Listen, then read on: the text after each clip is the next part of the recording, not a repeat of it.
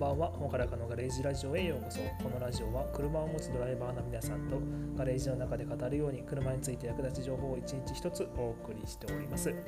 えー、皆様、こんばんは。えー、今は、えー、ちょっと夜に収録しております。え本日は6月27日水曜日、え入院が一応7日目となってきてます。まあ、かなりあの病院の生活にも慣れてきました。っていうかめっちゃダラダラしすぎですあの。W i f i ルーターを持ち込んでるんですけども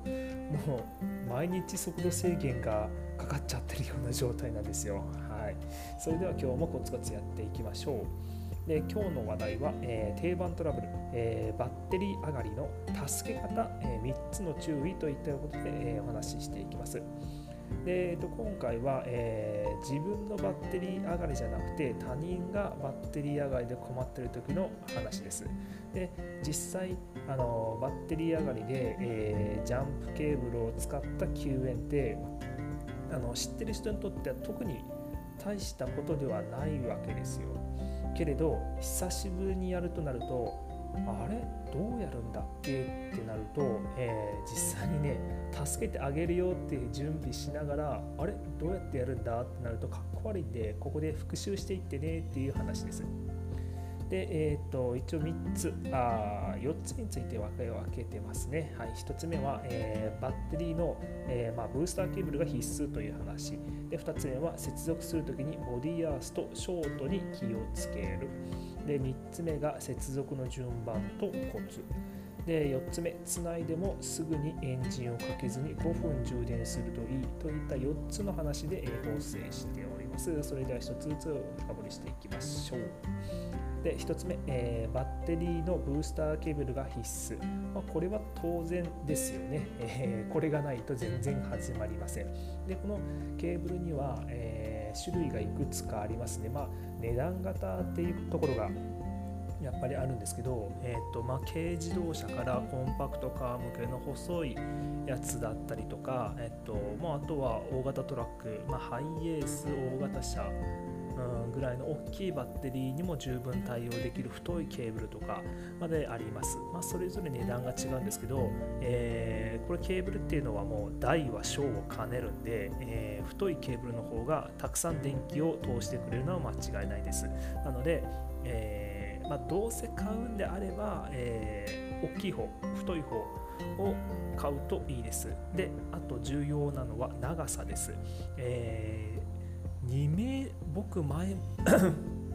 持ってたのが2メーターぐらいしかなくてすごい短いやつだったんですよ。でもう短いやつだとそれだけでも本当に勝手が悪いんで、えー、長ければ長いほどちょっと収納は面倒ですけどね。実際使う時は、えー、長いやつの方が、えー、助かります。で2つ目。で接続するときにあのボディーアーストのショートに気をつけるってことですね。でこれが、まあ、この事態に陥ってしまうとあのメインヒューズ 今出てこなかった。なんで出てこなかったんだろう。車の、えっと、メインヒューズを飛ばしちゃう恐れがあるんですよ。でこれ飛ばしちゃうと、えーまあ、その場で交換っていうのはほぼほぼ無理です、うん。あのディーラーとかに持って行ってもそのメインヒューズの在庫とかって絶対置いてないので、えー、ほぼほぼ部品の取り寄せになっちゃうんでね、えー、もうそうなるとその場から動かせなくなるんで、えー、レッカーを呼ぶしかなくなっちゃうので、え接続する時の、えボディーアーストのショートには、え気をつけていきましょう。だからまあそのつける順番としてはプラスの端子ターミナル同士を最初につけて、えー、で次にマイナスのターミナル同士っていうのをつなげてはいいだけなんで、えー、そのプラスをつなげた後に、えー、車のボディ、まあ、エンジン部分とか鉄板むき出しの部分とかに当たっちゃうとショートっていうことになっちゃうんでそこが一番やっちゃいけないことですね。はい、で、えー、3つ目、接続の順番とコツとお話ししていきます。で、これはね、助ける側、助けられる側、まあ、それぞれの車をまできるだけ近づけましょう。で大体はね、まあ、ボンネット同士を近づけるんですけど、車によってはボンネットの中にバッテリーがない車とかもあります。うん、あの運転席のシートの下、助手席のシートの下とか、えー、っとねあと車によってはトランクにあったりとか、うん、そういう車もあります、うん、であとボンネットの中にあるけどあとこれねホンダのバモスとかかな、えー、ボンネットの中にはあるんだけど、えー、ウォッシャータンクの下に隠れてるとか、えー、いう風に結構車によって、えバッテリー積んでる場所が違ったりするんでそこは、え焦らずググって、え調べましょう。で、えーまあ、そこの車両のターミナルつなぐとき一応このプラスの順番とか、えー、ググると出てくるんだけど特にね僕気にしたことないです。特に、まあ、プラス、まあ、救援車のプラスが先とかいうことは特に考えなくて、えー、もう単純にプラス同士、えー、深く考えずによくあのつないじゃって OK です。はい。まあ、最後にマイナスターミナルをつなぐってことだけ覚えてれば大丈夫です。で、えー、4つ目、えー、つないでもすぐにエンジンをかけずに5分充電するといいですね。うん、で、バッテリーが、えー、まあ、元気なやつ、まあ、元気も上がってる時点で元気じゃないんだけど、まあ、まだ幾分マシなやつっていうのは、えー、ケーブルつけただけで、えー、かけかかってくれます。かかってくれるんだけどもう完全にねあの中にはもうお亡くなりになっちゃってるやつがいるんで、えー、まあ、そういうバッテリーに対してはすぐかかりません。まああれダメだったなつないでもっていう風に諦めちゃいそうになるんだけど、えー、そこはね、えー、ちょっと待ちましょう。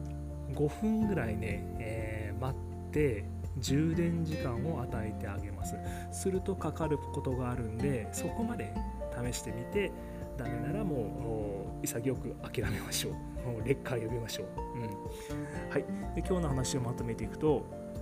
えー、まあ、人を助けてバッテリー上がりで困ってる人を助けたい時の話でしていきました。で、えー、まあ、バッテリーのケーブルが必要だよねというような話、えー、ボディアースとショートをしてしまうと余計にあの被害の幅をね広げちゃうんでそこ気をつけてねとか接続の順番とか話していきました。はい。でえっ、ー、と何話すか忘れちゃったな、うん、でまあそのすぐにねつないでエンジンかかんない車はちょっとだけ